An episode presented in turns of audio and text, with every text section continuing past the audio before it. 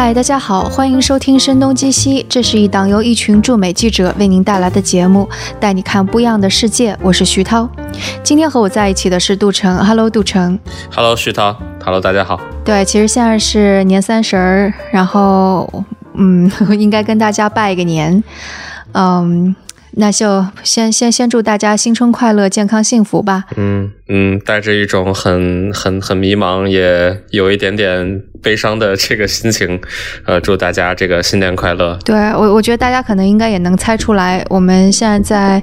大年三十这一天来做这档节目，肯定是跟现在的呃新型的冠状病毒引发的传染性肺炎是有关系的。因为截至到今天中午，也就十月二十四日的中午，全国其实已经有确诊了八百。百五十三例的病例，疑似有一千零七十二例。然后除了青海和西藏这两个省份之外，我们国家的各个省都已经有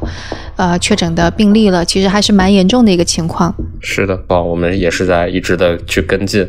一直在不停的刷新这个最新的这些消息吧。其实我跟杜晨都还蛮纠结的，就不知道要用什么样的形式、什么样的角度来做这一期节目。但是后来我们俩讨论了之后，其实觉得还蛮重要的一信。息就是，这是一场每个人都要参与的流行病战争，因为这一次虽然好像有专家已经出来说说这场疾病它的致死性并没有像当年的 SARS 那么那么的高，但是现在已经非常可见它的传染性是非常强的了。所以我们就想要去说，去查看一下全国的各个地方。民众他们自己的角度，社区的这种尺度上，我们民众自己在做一些什么样的事情，对抗这次呃新型冠状病毒的这个传染病？对，因为呃，我看到八点见闻的一个。消息其实给了我一个比较好的启发，因为他当时是把上海在 SARS 期间的传染人数跟北京和广州做了个对比，然后就发现其实上海它的 SARS 的发病率是非常的低的，而且是没有非常集中这样爆发，基本上都是外来输入型的，而且是比较零散的。所以他们做的一个梳理是发现，其实对于对抗这种传染性的病毒，你在这种比较小尺度的。社区级别，还有就是民众自己的动员是更加重要的。就比方说，他举的一个例子是说，当社区都能够足够的去排查，然后包括呃，可能家里边的某某人是疑似的，让医疗机构来进行呃，就监察或者进行不断的关注也好。所以我就想到，比方说，如果我们把这个社会看作是一个有机体，它正在生病的话，那这就不是大脑能够命令说你应该做出什么样的免疫系统，而应该是你的细胞，或者是更加微小的尺度层面上，你的身体自发的做出一些免疫的系统。而我们如果说这个社会是个机体的话，那这些自发的东西，这些更加小尺度的做出了免疫的反应会非常的重要。所以其实我也在今天做了差不多五个采访，当然这个是非常小的样本量了，声东击西的人员的人手也非常有限，所以只能够只是说算是抽样给大家看一下，可能在这个毛细血管或者细胞层面上，各地已经做出了什么样的一些举动，然后会给大家放一下。喂啊，你好，你好，我是在那个黑龙江省七台河市，我现在是一个学生，在湖北宜昌那边上学。啊，我是先去的武汉，然后去武汉，在我亲戚那儿待了一段时间以后，坐那个动车高铁到的哈尔滨。呃，我当时在哈尔滨待了有五天，然后我就看微博，好像就是说有那个得肺炎的了。一后来我感觉一开始没多太严重，但是后来也越来就比较多了，感染的有点。对，当时他们不说有那个报的症状吗？我就看自己总感觉自己像得病了似的，但是好像也没啥。现在，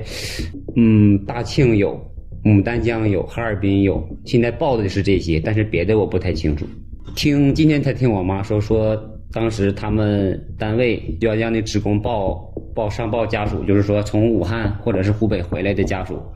然后我妈报了以后，上报以后，派出所就给我妈打电话，就问一下我的情况什么之类的。呃，我妈就是说也没啥事儿，我也现在也没啥事儿，就就就说没有事儿了，好像也没有人来查体温什么之类的。啊，该出门该买东西那还得买，不能不出门。我跟我妈或者是长辈说，他们就感觉不太严重，没啥就不带。说我跟他说好几次，他也不带。昨天是年二十九，我去商场买东西的时候，很多人都不带呀，没几个带的。我现在是住在桥口区，然后离华南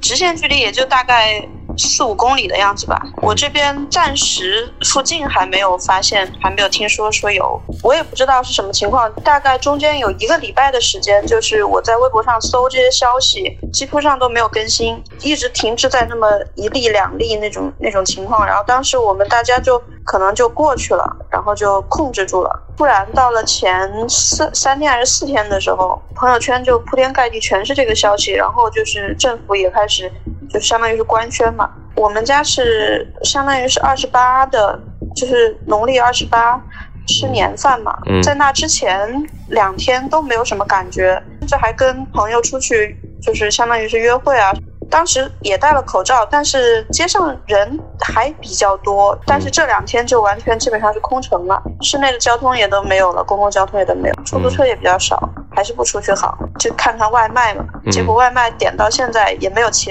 也没有骑手接单。我有一个朋友，他同事是同事的老婆，应该是，反正发烧半个月，已经确诊了，然后现在说好像是全家都感染了。我们小区暂时没有这个，就是去排查，但是我知道的这边有万科的呀什么的，他们有自发的，就是每天物业的，就是基本上是整个小区消毒，电梯每天都消毒，然后有去送那些物资啊什么的，嗯，买了一点医用酒精什么的，就是平常出如果出去的话，回来就喷一喷啊什么的，消消毒，就是多洗手了。呃，可以叫我李先生。我在兰州的一家公立医院做这个信息化工作。目前呢是在甘肃张掖的父母家过年啊。今天早上我朋友圈在流传一份甘肃移动针对这个手机的归属地进行了一个大数据分析，统计了一下武汉目前漫游到甘肃各地县的人员情况。那从这份表格来看呢，嗯，从一月一号到一月三十一号有三点五万的这个。武汉居民来到甘肃，其中呢驻留十天以上达到了十百分之十，这样是一个很大的比例。官方的口径来看呢，甘肃是两例，一例是在兰州，对，就是在我生活的兰州，另外一例是在白银。从那个上面那份表格来看的话，武汉漫游到张掖的这个。人口应该是有三三千三百人，这是一个很大的基数。那我们张掖的人口才只有五十万，从一七年的数据来看，我担心的一个是疾病，因为那个那天晚上看了钟南山院士的专访，他是我非常敬重的一个人。我读大学的时候呢，钟教授正好是我们学校的客座教授，他在接受采访时的时候有一个词儿我印象特别深，就是爬坡期。他说这个病毒现在处于爬坡期，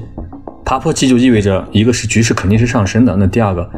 意味着未来是无法预知的，所以这件事一定要抱最坏的打算，所以你才能进行最充分的准备啊！我是昨天从兰州开车回家的，全程高速。嗯，我开车的习惯就是每个休息区我都会进去一下，一个是休整，第二个呢也是观察一下。我看到两点，就是说啊，每个每个高速休息区戴口罩的路人都非常少，还有就是咱们休息区的商店和加油的工作人员没有一个戴口罩的。还有一个事儿让我觉得很奇怪，我在张掖呢，今天我出去看了一下。路过了好好几家药店，我问了一下，都说口罩脱销了。但是我在一个路口站了五分钟，我观察了一下，只看到一个戴口罩的人。我又上微博看了一下附近的人，发现很多张掖的朋友在抱怨买不到口罩，所以我就觉得这是一个看似矛盾的现象。后来我想，可能是这样一个原因：第一个，很多人买了好多口罩囤着，他就是不戴，嗯，他有这个侥幸心理；第二个，就是因为好多人囤着口罩，导致另外的人买不到口罩。跟张掖的几个医院的朋友沟通了一下，张掖这边的口罩储备也是比较少的，而且现在很多患者到医院去就诊的同时，他也会问医院索要口罩啊这些东西的话，那不给的话也不太好，给的话也会降低医院的存量。到这个时候了，应该是互联网医院出手的时候了。那各个公立医院，包括做很多做互联网医院的机构，比如说某某好医生啊这些，都应该把更多的医生拉到线上来跟跟用户对接，来进行一个远程的问诊。这样的有两个好处呢，一个就是避免接触带来的感染，第二个是。防范这种用户在非常惶恐的情绪下，直接就往在线下往医疗机构跑，这样是一个很不好的现象。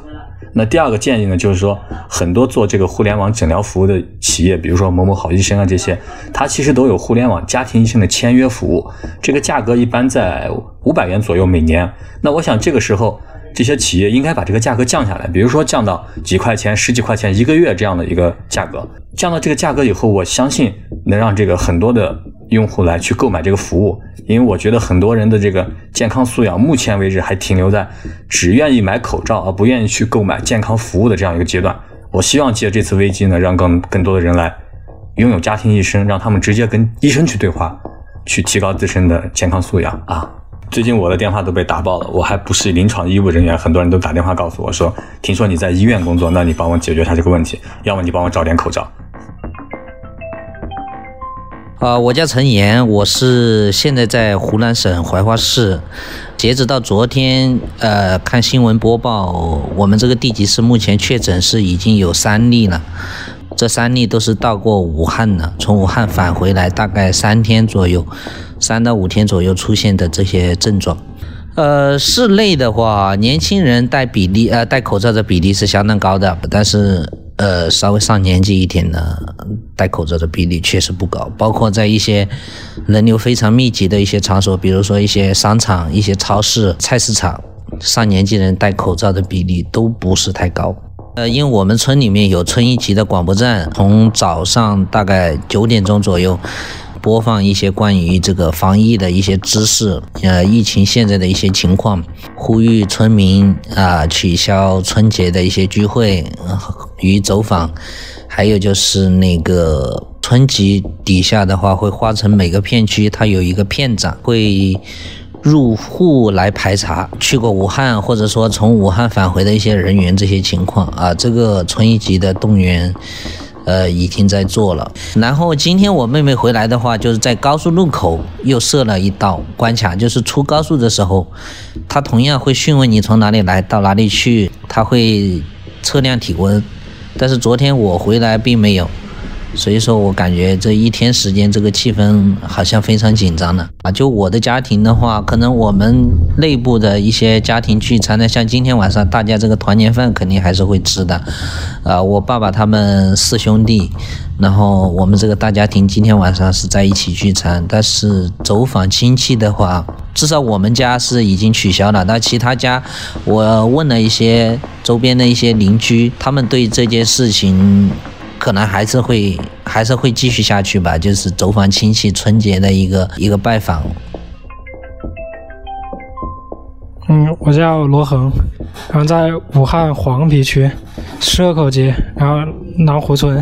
我们这个地方是是一个和那个武汉的那个江岸区离得很近，它是处于两个区的边界，是一个城中村。我们这个村那个村委好像要给每个每家每户都要发口罩，然后好像还派人呢在那个村里的道路上撒消毒粉。然后再给每家每户发了一个告市民的一封信，就告诉我们，好像强调不要我们没有什么事就在家里待着，不要到处出去走动。我我家是取消了，对，不去走亲戚，也不去拜年。不知道其他人是什么情况。好像昨天村里面那个村委会好像召开，他们都去开了一次大会，对他们应该会陆续然后再下来跟告诉我们应该要做些什么吧。好，我是 Lisa，我现在是在江苏一个小城市，是做一个基层工作。前几天的话，当时我是比较属于我们那边比较积极的，然后我就号召我们比较年轻的小伙伴会跟着我一起去采购口罩。然后领导他们的态度就是，江苏还没有那种感觉很多，所以就也没有很在意，就更别说那种戴口罩啊，就是这方面的。就完全就没有提到，然后当我们想想去做的话，然后他反而就会觉得我们是，呃，营造那种恐慌的气氛，所以就他也不算特别在意。但是是今天开始就是比较正式的说，是整个区，我觉得应该是整个市就已经开始重视了。我们要做的呃就是排查武汉回来的，或者是武汉人要回去，就是排查登记这些。然后我同事是昨天十点半就开始打电话，然后一户户去排查，看看他们现在是什么情况。比如说派出所会有登记，说他是会是户籍是在武汉啊，或者是小孩是在武汉读书啊。然后主要现在还是希望能够互相能够自觉一点，能够站出来说是来社区登记一下。我看了一下通知，因为我们还没有开始。就是上门排查，由医护人员和那个社区工作人员一起做一些体温的一些测量，然后社区是负责登记一下他的那个体温，然后登记一下联系方式。如果是有体温不太正常的话，是要，嗯、每天要上报给两次给社区，然后社区再统计给街道，然后就这样一层一层往上。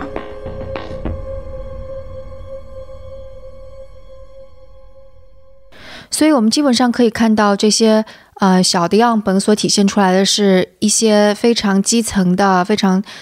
嗯小尺度范围内已经有一些力量是被动员起来了。就比方说社区工作者或者乡乡村乡镇，然后包括很多个人，其实也开始变得很自觉，知道有一些的防范措施，但是也有一些地区其实现在还是没有呃重视，也没有防范起来。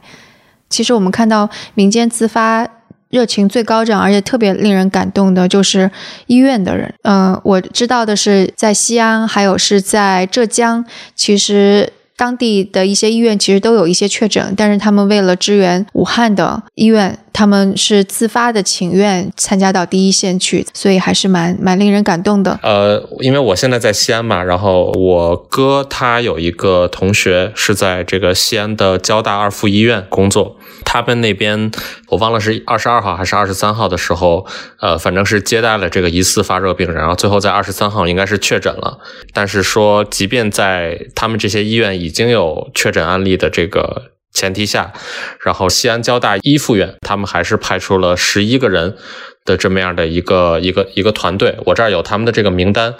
基本上都是专门的感染科呀，然后外科啊、呼吸科、重症医学科的这些专业的这些医生，然后都是有有有非常丰富的这个经验的这些医生，把他们派到了这个武汉的当地。然后我了解的情况是，呃，就在我们录音的这个一月二十四号中午大概一点钟、两点钟左右的时候，呃，这批从西安过去的医生应该是已经到达了。呃，武汉当地现在应该是已经呃奔赴了呃一些不同的医院，然后开始去执行他们的这个使命了。这一批人，你肯定没有办法说他们是全部是自发的，这个当中肯定也有说这个医院层面的组织上的对他们的安排，或者说对他们有一个。期待对他们有一个希望，是希望他们能够自己的自发的站出来说去去到武汉去支持当地的这个医院，去在当地第一线去作战，所以呃，其实也是非常难得的。嗯，对，而且我啊、前天开始我所在的一个医药记者的群，然后那个群里边基本上是跑医药口的记者，还有一些医药公司的就是 PR。他们已经在自发的筹集，因为当时我们已经看到源源不断的有武汉流出来的消息，就虽然没有正式的报道，但是已经流出消息说物资短缺，所以那个群已经在非常自发的在筹集各种各样的物资，从口罩到那个护目镜，呃，我也时不时就会看到，包括海外的华人，应该是在呃武汉封城之前，其实就已经在筹集各种各样的医疗物资。空运到国内来，然后进入武汉，所以我觉得，其实当这个基层的力量真正被动员起来的时候，真的还是反应还是蛮快的，就比我们想象的都要快。因为你就想从就武汉情况爆发出来这么快，短时间内，其实社会的力量全都已经动员起来了，对吧？嗯，是的，我这边还可以描述一个我观察到的，呃，我这边有在美国的关系比较好的朋友，以及有在这个日本那边的朋友。这件事情应该已经做了有一天两天左右了。他们是在当地去，基本上是大采购这个相关的这些口罩，比方说这个他们在日本那边的，就是直接，呃，每家便利店都串一下，去把这个口罩买掉，因为呃，在日本的供应是比较充足的嘛，因为日本人是非常爱戴口罩的，他们在用一种非常理想化的方式再去做着力所能及的，然后就有人问他们说：“那你怎么把这些口罩送过去？你怎么确保当地的人能收到？”他们说：“我没有办法，我们就只能用。”用 EMS 或者用跨国的那种那种物流方式，然后他们还有说，那如果我买到多大的量，然后我发一个包裹过去，那这样的成本其实是最好的。他们有做过这样的这些计算，所以呃，其实还是在用一种非常呃理想化的这种方式去做。但是其实，在武汉当地，就是我了解的情况是，当地的物流的系统基本上是处于一种瘫痪的状态了。我我想可能有一点比较乐观的就是刚刚我们。听到那个采访武汉的那个村的采访，是他们的村子依然会给村民发口罩，我觉得这可能就是一个比较好的现象，就表示这些口罩，因为毕竟我们在武汉之外可能抢口罩、买口罩已经比较困难了，但他们还能够发放，我觉得应该还是个比较好的苗头吧。是的。反正呃，我在当地的这些朋友，他们也说说，目前来看，至少至少在民间吧，这个医疗的这些用品，包括口罩之类的，然后包括这个食物啊什么之类的供应，目前来看还是正常的。但是这个这个信息的准确性也要。参考到不同的地方，因为武汉三镇嘛，它是一个非常大的一个集团型的这么样的一个城市，呃，各个地方的这个情况可能都不一样。比方说，那你离这个几家重点的这个医院，比方说金银潭医院，离那边近的社区，那它可能供应就没有那么好；那可能远一些的社区，它供应就比较好。对，所以基本上我们可以看到，要抵抗这样的一个流行病，我们都说。这个社会就像一个机体一样，是需要每个细胞、每个那个毛细血管都要发生作用。那我们要不要来讨论一下？因为我们刚刚说，其实如果让社会去去开始快速反应的话，这个社会是可以自己快速反应的，就像人体的免疫系统一样。但是，呃，你会观察到，比方说在在在前期，比方说从一月一号一直到上个星期，那究竟是什么抑制了我们这整个社会的机体对这一次非常严重的？疾病没有非常迅速的免疫系统反应。如果回答这个问题的话，一个不可避免的答案就是说，在呃疾病刚开始传播的这个初期，比方说从这个呃去年的十二月底到这个可能一月的中旬之前，对于消息的封锁可能是一个比较主要的原因吧。然后我们可以看到的是，在这个一月初的时候，武汉当地其实是抓了。八个官方的口径是说他们在传播这个关于所谓的这个新型冠状病毒引发的肺炎，他们在传播这些谣言。当然，我们在今天已经是可以看到说，呃，他们在当时所说的那些东西，可能即便不是绝对准确，基本上已经是就是八九不离十的这么样的一种情况了。如果当时这八个人他们所传播的这些东西能够至少在他们力所能及的范围内产生一定的流传的话，那可能。武汉当地的市民对于这次，呃危机的这个应对偏差就没有那么的严重。嗯，可能大家会说会引起恐慌，引起恐慌，这究竟是什么样的一个后果？我们作为这个传媒的这个行业里边的人，我们所能观察到的情况是，这个社会上已经存在了一种惯性了，就是说，呃，安定、团结、呃，稳定比。其他的东西的重要性都比较高，那可能在当时你要考虑到，呃，中国可能是准准备要开两会了，再加上本身有一个这个农历新年，那我们可能都听说过那么几个词嘛，就是所谓的大过年的。肯定绝大部分的人，他们期望的都是说，我们能过一个安定祥和的这个农历新年，呃，稳定，呃，不引起恐慌，就是最重要的这个事情。那引起恐慌，那所有的人可能过年都没有办法过一个好年。至于你说它会引发多大的切实可以感受到的这种对于社会带来的这种负面的影响，我倾向于认为可能没有想象的那么严重，就是。至少在我们当前面临的这一场这个由新型冠状病毒所导致的这个这个疫情，至少在这样的这个前提下，一定程度上的恐慌反而是能够起到一定的积极的作用的。它至少能够去推动大家去做出足够的预防的措施，推动大家去呃更加关注这个事态的发展。我觉得事实上就是这些留言其实反而是某种程度上可能是一种有益的免疫反应。就如果我们再把它跟人体的免疫系统做出做出比较的话，就比方说，如果这个是言过其实了，其实只不过是给这个机体带来一点点轻微的过敏反应而已。但是如果这个是真的话，其实是可以让微观层面上大家都开始有所警觉。就比方说，大家自觉的，就如果恐慌了，自觉的戴上口罩，其实这反而是个好事儿。然后再包括，其实如果有一些恐慌，医院。可能也会开始更加重视一些。最开始十五例的医生病例，其实他们就是可能并没有意识到这场疾病是传染多强，所以他们没有像传染科一样做好防护。但这十五例，他们本来可以不被传染上。然后之后也是因为没有过于重视，所以更多的医护人员被传染上了。没错，反正他们这些医务工作者在很大程度上，他们也是变成了这次这个呃最初的消息封锁的这个受害者嘛。就是他们本身有着更强的这种这个防疫或者说保护自己的这种意识，但是说因为这个消息的封锁，嗯，出现了这样的这种情况。对，包括我们也做了一些调查，就比方说说嗯，询问我们的一些听友。你们所在的地方是是不是有疑似？是不是有确诊？政府有什么有什么一些的行动？我们发现很多地方政府其实依然是用这种把这个事情藏着捂着的心态在做事事情。就比方说，有一个地方政府的医院，就我就不说哪里了，或害怕给他带来麻烦。他是说他们医院其实已经有确诊了，然后也有一些疑似，但是所有这些疑似都是要报到省级单位，然后才能够确诊。上级部门对他们的要求是一律不准泄露医院的情况，就是所以就是在这个城市的人完全不知道说这个医院当中究竟发生什么样的情况，究竟情况严重不严重。但按照就是我们就旁敲侧击问出来的是，因为就当我们问是是不是其实可能疑似在增加，确诊在增加，这个医生是他没有表示反对，他是默认了。所以反馈回来，我们的一个担心是。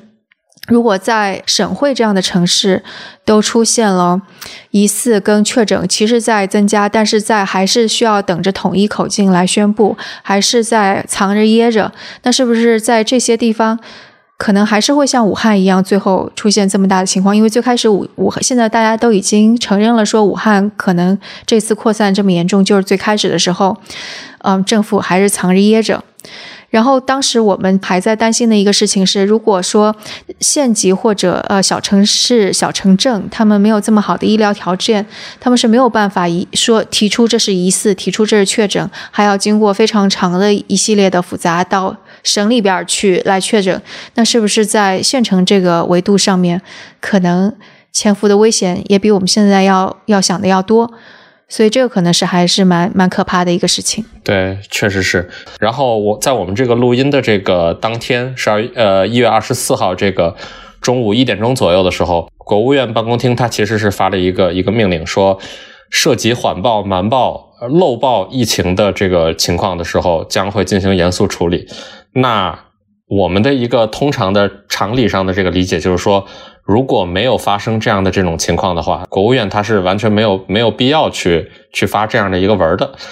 而且只要是有这种瞒报或者压着不报的情况出现的话，那我们可以说我们在在非常基层的这一面上是没有办法去做出反应的。就比方说，可能也许疑似的这些病例，他依然是在打车，或者是去聚餐，或者去吃饭，或者甚至他什么都不干，他就是只是往来于医院之间，打个车，坐个公交，依然还是会有二次传染的危险。包括同样在医院的人群，他没有完全隔离。那这个也还是有二次传染的危险。我觉得武汉已经是一个非常好的例子，就是当你这个这种微观层面上的那个免疫系统失灵之后会怎么样？我们现在已经看到，医院层级它应该算是一个全面抵抗病毒的这样的一个机构，但现在就已经完全物资不够用了，然后医生也开始沦陷，这就是相当于是一个机体的免疫系统已经在崩溃，相当于是需要把其他城市的这个免疫。系统的力量都给调过去，但是如果这种现象在很多的大的呃城市都爆发的话，那剩下还有谁能够去支持这些城市？所以我觉得现在可能真的是到了每一个，就不管说有没有这么严重吧，我们都应该把它当做是很严重的来看待，因为一旦它真的严重起来，结果就会像武汉那样严重。我们一开头就说了，这是一场每个人都应该参与的流行病预防的战争。那我们来说一下，我们每个人都可以做一些什么吧？就举几个例子吧，戴好口罩，然后以及带好一些随身的这种可以消毒的这种这种物品，洗手液啊，比方说这个消毒纸巾之类的。如果你在家里的话，那你可能要对家里进行一次清洁，去看一下你的这个家里的这个准备的一些食物啊，或者是其他的这些食用的东西，呃，对他们进行一次消毒，然后以及呃开窗通风，这个是最重要的。然后这个这个是自己可以做的。然后我这边有问到一些其他的地方的朋友，比方说在天津那边，然后以及在武汉当地的一些呃，就是商业化管理的这种这种小区，就它有这种专门的地产公司去运营的这种小区，他们现在是已经开始在做，就是自发的。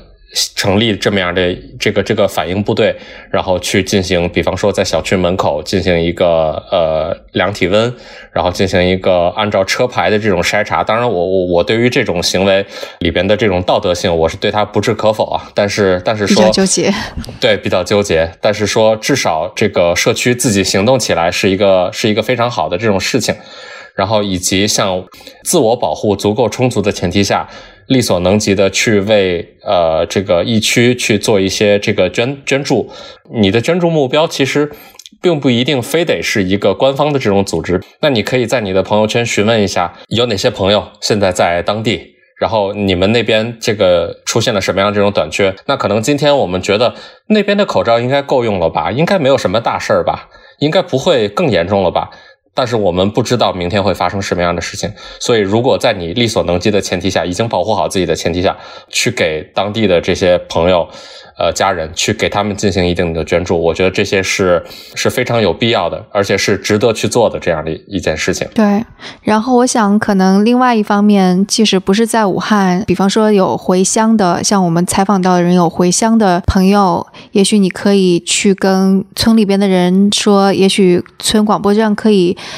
去说一下现在这种情况，然后让大家都能够有更多这方面知识的普及，使得这方面的知识不仅仅是大城市在微博上对这些互联网用的比较熟练的人能够有这样的意识，同时也能够传播给更小一些地区的人，县城啊、乡啊、镇啊、村啊都能够普及到。然后另外一个，今天在我我的同学的群里边热烈讨论的，就的确他们也在电梯里边有碰到从武汉。过来，但是还非常嚣张，不戴口罩，甚至语出挑衅的那这样的人，或我群里边也有警，就是同学是警察。他直接说可以报警，然后让警察来帮忙。我觉得在非常时期，也许这也是一种办法，因为一旦超级携带者出现的话，他传染的就不是一个两个人，而是非常多的人。然后另外一个，其实也是我昨天我朋友遇到的一个疑问，就是关于如果家人或者自己发热了，这个时候应该怎么办？是应该跑去医院，嗯，可能遭受二次传染呢，还是应该怎么样？呃，结论其实是现在其实有一些地区的医院已经有网络医院了，就可以是在网上问诊。所以，如果不是特别清楚的话，可以网上问诊。然后另外一个，如果症状还比较轻，还非常呃早期的话，可以观察一下自己的症状，不需要贸贸然然的就跑到医院去。但是如果真的要去医院，就比方说出现了高热，呃，这个所谓的上呼吸道卡他症状嘛，然后主要包括的几种形式是这个咳嗽啊，呃，鼻塞。流涕，呃，出现这个食欲不振，就食欲非常差，然后以及呃会出现有这种呕吐的感觉，干呕，呃，相对来讲比较中期甚至是晚期的这些发病的人，他可能会摸一下自己的肺，会感觉有这种水肿的这种感觉，那这种基本上。呃，如果刚才徐涛跟我提到的这些这些症状，我觉得是建议你去接受这样的一个事实，说自己可能是患了这个病毒性肺炎。至于是不是这个新型冠状病毒导致的这种肺炎的话，那可能要让这个专业的医务工作者去去为你检查了。对，去医院的路上也千万记得要戴好口罩，啊，做好防护。打喷嚏的时候一定要捂着嘴巴。尽量不要传染给其他人，然后做好我们一个好公民应该做到的吧。对，是徐涛，你刚才在说这个碰到一些非常嚣张的这些人，然后又不戴口罩，然后又对自己的生命和其他周围其他人的这个生命安全都呃不管不顾的这样的人，我其实跟很多很多人一样，我们对于这些人的这个看法都是说啊，这样的人很讨厌。但是仔细去想一下，说他们为什么会有这样的这种。行为或表现去存在，呃，我的一个观点是，那他们可能在这个信息获取上面出现了非常严重的这种偏差，可能他们。呃，没有及时的、准确的去了解到我们现在这个社会上正在面临着一种多么严重的这样的一个情况。那么我就想，其实我们还可以做的一件事情，优化自己的这个获取信息的这个渠道，因为只有这个信息足够公开，信息流传的这个足够顺畅。然后，当然，以及这个传传播的这些信息足够准确的这种前提下，我们才能够做出最好的这种这种判断嘛。就像我刚才说的，我我觉得我们要不要推荐一些呃，大家值得在最近这段时间去去考虑使用的一些一些获取信息的渠道。比方说，这个我一直在用的一个呃两个工具吧，一个是丁香园在做的那个全国新型肺炎疫情实时动态，有这么一个网站。然后另外一个我也在使用的是一个有一个聊天软件叫 Telegram，有一帮这个民间的自发的这个这个人士，他们是在自发的进行这个最新官方的这种可以确认靠谱的这些信息的呃，他们在更新这些信息。我也不知道我们能不能够把这么样的一个渠道，就是广而告之的说，但是，但是我觉得这个东西还是比较重要的。然后，以及我们我们自己在日常在家里可以做的一些事情，是说勇敢的在家人的群里边，勇敢的在家人的面前去告诉他们说。你看到的这些信息有可能是不准确的，有可能是存在很大偏差的。那如果你自己有这个事实核查的能力，你你认为你自己看到的这个信息是靠谱的，我建议你去勇敢的去挑战自己的这个这个长辈，去告诉他们哪些信息才是值得相信的，然后去说服他们。对于这个这一次的事态，要有一个清晰的判断。现在的这个情况是非常严重的。对，然后包括媒体的推荐，我可能会再推荐几个有记者在第一线冒着危险在在在第一线的这些媒体。一个是之前我们声东击西就已经推荐过的财新，然后还有是嗯三联生活周刊、新京报、中国青年报，应该还有一些其他的媒体，但这几个媒体是。我们就一个是我自己一直在看，而且我已经看到他们做出了非常优秀报道。呃，另外一个他们有着非常好的，就是在在历年都有着非常好的口碑，所以我也是非常信任他们的。然后这是我推荐的一些媒体。但对于其他的，如果没有准确的那个信源在朋友圈里边转发的那些，我觉得大家可以。不必要去，如果你没有核查信源，就不要去转发了，因为我觉得这个并不是一个特别好的去面对这个事情的方式。就在刚才我们正在聊的时候，我又看到了一个新的进展，是说这个武汉那边现在开始有这个民间自发的这个司机团队、私家车主。他们去成立这个车队，去接送这个医护工作者，因为因为在当地他们那边的那个公交系统基本上是已经全部关闭了嘛，甚至我之前看到当地的很多加油站都已经关掉了，其实是在很大程度上限制了这个私家车主就往外跑的这种能力嘛，因为当时是很很多人怕这个有武汉的这种开车的人往往外跑，但其实真正我们能够看到的是，大部分人还都是非常负责任的，而且他们有这种忧患意识，有这种去。呃，救死扶伤有这种互相帮助的这种意识，在这里边呢，其实还挺好的。所以我在想，是如果我们的听友里边也有这个在在湖北的，在武汉当地的人，呃，如果你有这样的能力的话，你是不是也可以加入这样的这种这种呃这种车队？这个前提肯定是做好自己的防护。对。然后刚刚我们也因为我说我们在听众群里边其实也有做统计，就发现有一些地方已经出现了那个疫情，就有确诊，但是。政府可能还没有什么作为，然后我想可能大家也可以通过在社交媒体上面呼吁政府有所作为。就比方说，也也许可能我们的信息有误哈。就比方说，呃，在重庆，呃，在吉林，当然这个是不完全统计，只是一些抽样，然后包括听众反映的。那可能有些地方还没有反映的，那大家号召大家在社交媒体上。呃，呼吁你所在的市、你所在的县或者你所在的省做出更大的反应，然后来保护人民群众的身体健康安全。对，没错，这些是非常重要的，因为因为这个时候，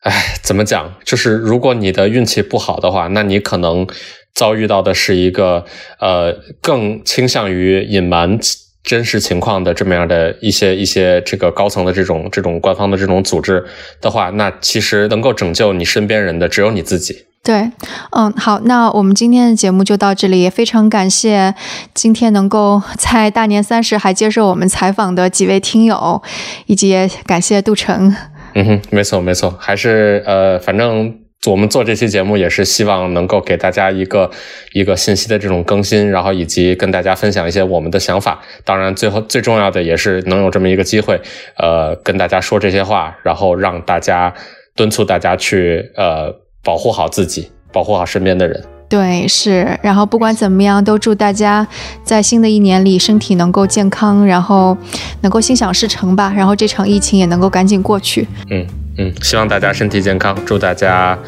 呃新年快乐。嗯，好，那就这样，我们下期节目再见，拜拜。那关于这期节目，大家有什么想法，都可以给我们留言，或者写邮件，或者在 Telegram 群中告诉我们。那我们的邮箱是 etw studio gmail dot com 我们的网址是 etw.fm。所以无论是 Telegram 读者群的地址，还是打赏的方式，都可以在我们网站上找到。那我们下次节目再见。